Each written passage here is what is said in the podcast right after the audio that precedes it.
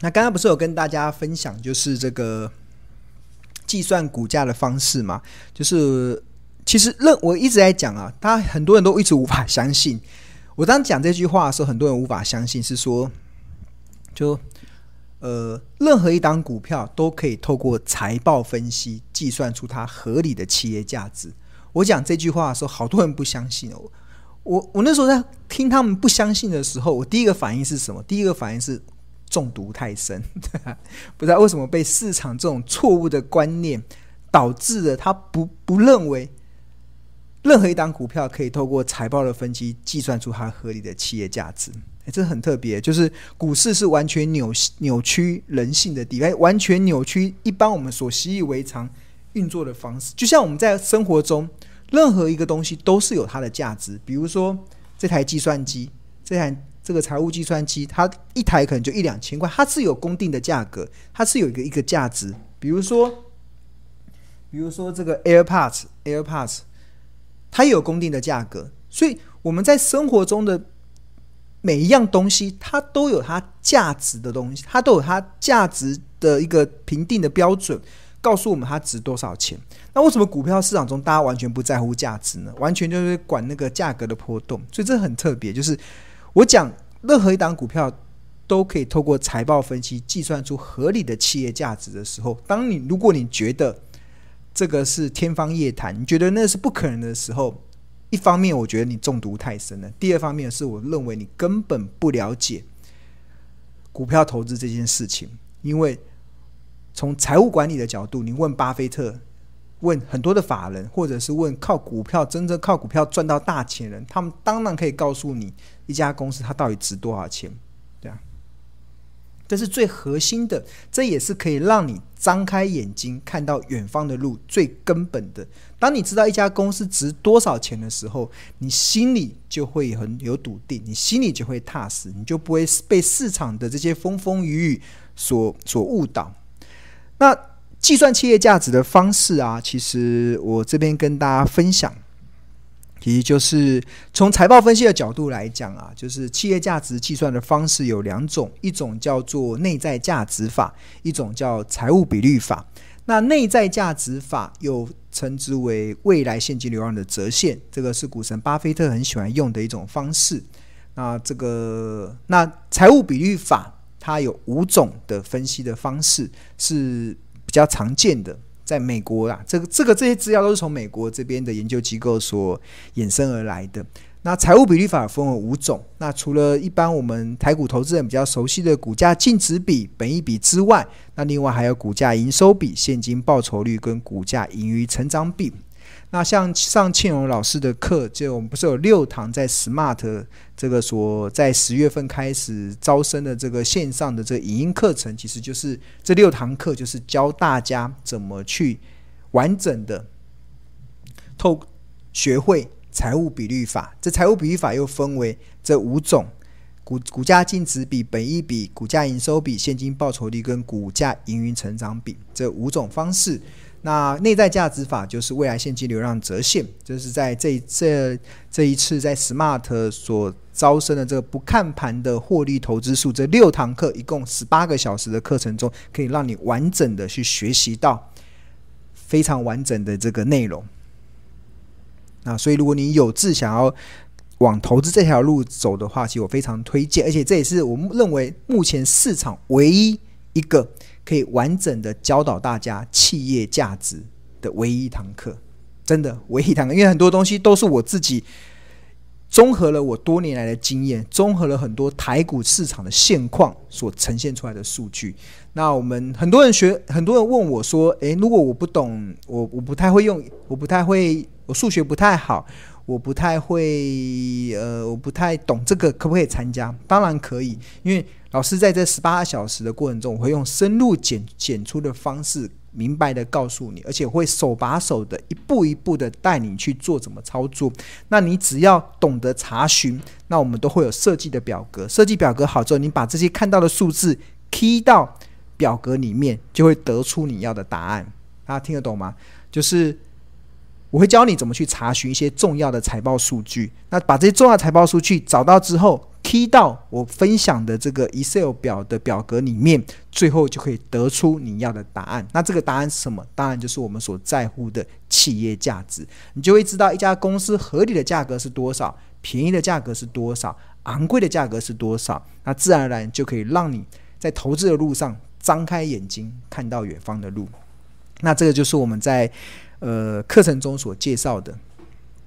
那今天想要跟大家分享的是其中一个叫本意比法。然后这本意比，这本意比啊，其实它其实呃，我觉得很多人不太会用本意笔，会导致你在做本意笔的一些判断的判断股价的时候，会失去一个很重要的一个高度参考价值的意义。但是如果你上了我的课之后，我相信你会非常的认同。财报分析所用本益比所计算出来的合理的企业价值，它的准确性。那我今天来举例，我来举例。那本益比其他计算的方式，其实就是用 EPS 嘛，这个每股盈余乘上本益比的倍数，会得出股价。那当然，股价会有便宜、合理、昂贵。那这个部分，那这个 EPS 有分为近似计跟预估的。那这个本益比的倍数又有分为。固定式的跟滚动式的，或者是预估值，那这些就会衍生出不同的计算合理企业价值的方式。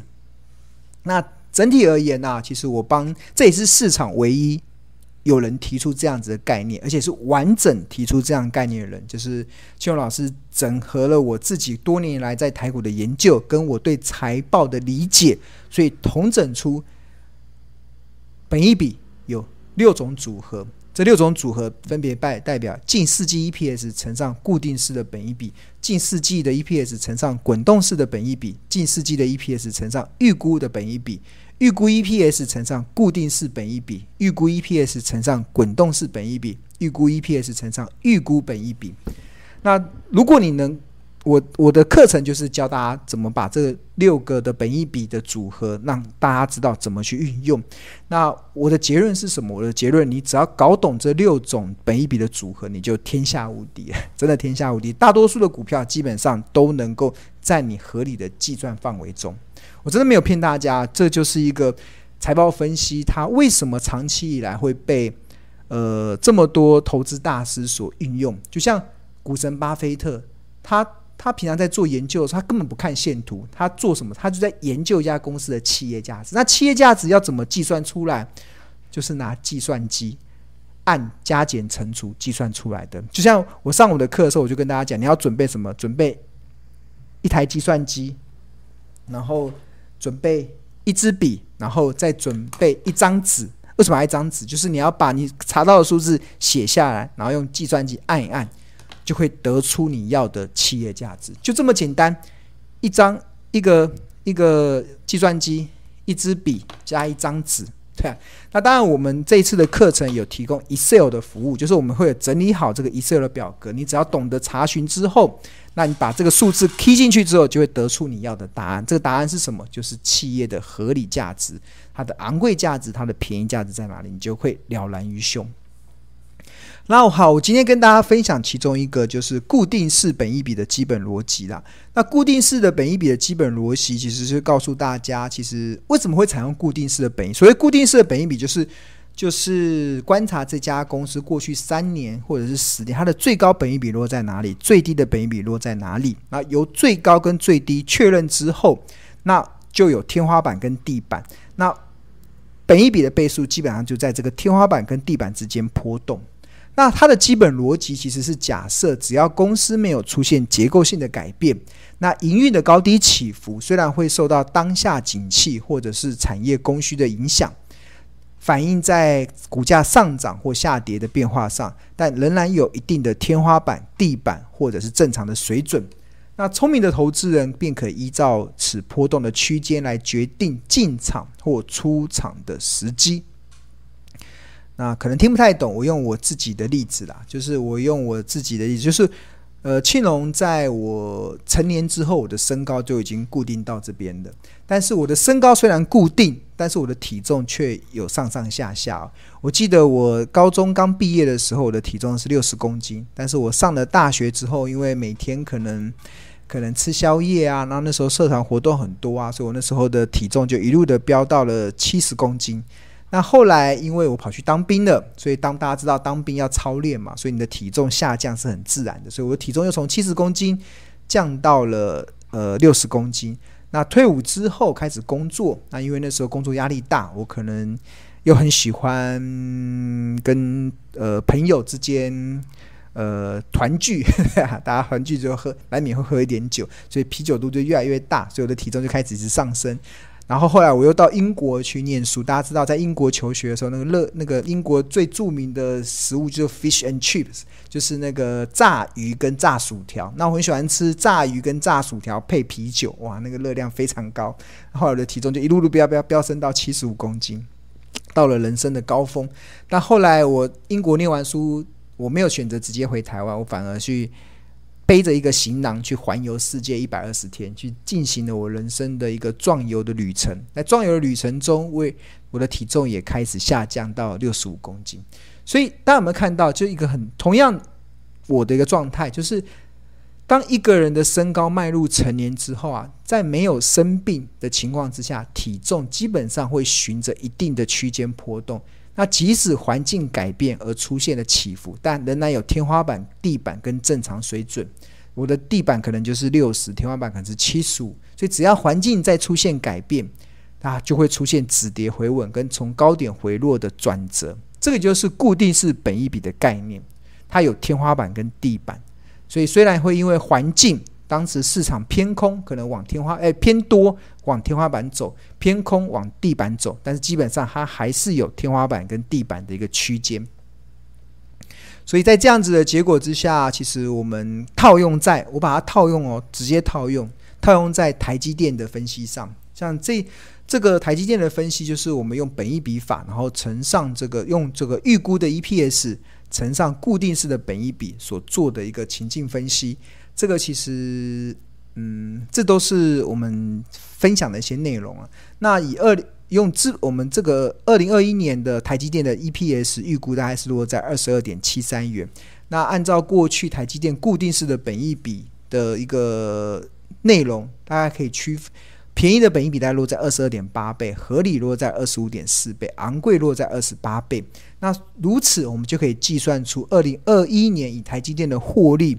所可以推算出来的合理的股价的波动，那便宜的价格就二二点七三乘上二二点八，得出五一八点三，这是台积电以今年的获利的便宜的价格。那合理的价格就二二点七三乘上二十五点四倍的合理的本益比，得出五七七点四。那昂贵的价格就是二十二点七三乘上二十八，这二十八是台积电过去这几年来最高的本益比的一个区间。那就得出六百三十六点五，所以这个数字出来之后，就可以确定了台积电今年的合理的企业价值的一个波动。那股价的波动就单单纯纯只是创造你买低卖高的契机。那这个这个的 EPS 预估，我们是用资本支出的规划去所推算出来的，这个都在课堂中会教大家。那我给大家看这结果。那这就是我们用资本支出跟营收之间的关系，去试算出每一元的资本支出可以增加多少的营收。那对于做预估 EPS 这件事情上，提供了我们一个很好的依据。对，那这个二十二点七三元，其实就是用资本台积电的资本支出去做推算出来的一个结果。好，那这个我们课堂中就会教。然后，那有了这个数字之后，这个数字不都不是我乱带的，就是用公开的资讯，然后把数字剔进去之后。得出来的结果就是这样，这这不是我这边乱套的，这不是，这就是他公布什么财报，我们就 key 什么数字进去，那最后就得出这个结果。那呃，那大家有没有看到？这是台积电今年三月份以来的股价走势，它股价曾经在呃五月份的时候，曾经那时候台湾本土疫情大爆发的时候，曾经股价有跌到五百一十八这个最低点。那我们刚才按照我们上面所看的这个情境分析，便宜价就是五一八点三哦。你有没有发现，五一八点三跟五一八它只差了零点三块？这是用财报分析所计算出来的台积电的便宜价格，跟台积电今年的合理股价就只差零点三块。所以我真的觉得就是一个非常高的参考价值啦。那合理的股价就是五七七点四嘛。你有看到台积电今年以来大概三月份，大概就是一直维持在这这条线左右上上下下震荡。然后它昂贵的价格在六三六点五，那台积电这一波股价最高来到六三八。那其实跟这个昂贵的价格也只差一点五块的差距，所以基本上你用财报分析啊，我们刚才只是讲了很多种财报分析就可以计算出一家公司的企业价值。那这个企业价值，你把它套用在股价的波动的时候，你会发现真的很有参考价值。那为什么很有参考价值？很多人觉得很神奇，真的一点都不神奇。因为大多数的法人，大多数真正专业的投资人，大多数真正靠股票赚钱的投资人，是张开眼睛看远方路做投资的人，他们都是用这种方式在做投资。当然，对于那种蒙蒙着眼睛、蒙着眼睛那种那种感觉像什么？那种感觉就是，呃，一个一个是张开眼睛，一个是闭着眼睛。然后张开的眼睛说，远方。呃，远方那边有一朵花可以摘，对，远方那边有一朵花，我们因为我们看到嘛，可能我们再走一百步就有一朵花可以把它摘下来。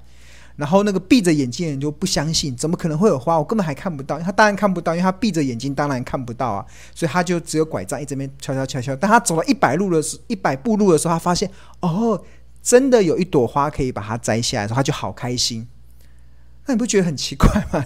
你明明张开眼睛的时候，你就已经看到有一百一百步路之哇，一百步路的路程有一朵花可以让你摘下来，你就已经看到了。所以你你看到的时候，你就完全不意外。但是为什么很多人投资很意外？就是因为他是闭着眼睛，根本看不到一百步路。很多人就只看到眼前的一步路而已，对啊，诶，他他也看不到，他完全闭着眼睛。所以这就是。投资跟投机的差别，当你学会用投资的方式看股票市场的时候，你就会明白，用财报分析所计算出来这个合理企业价值，它所能够带给你的那种安定感，跟带给你的那种稳定感，它就能够创造出来的。好，那。这就是呃同学的真实回馈嘛，这是另外一个同学真实回馈啊，就是他也就谢谢孙老师不厌其烦的教教导我们教教导他们，就是教导大家买低卖高的道理。这个是这这也是这这这段时间这个礼拜同学的回馈文了，啊。那今天台北股市的大涨，这应该指的是上礼拜五吧？台北股市的大涨，他已经不止把学费全部都赚回来了，他这个月以来低档真的也买到手软，他现金全压了。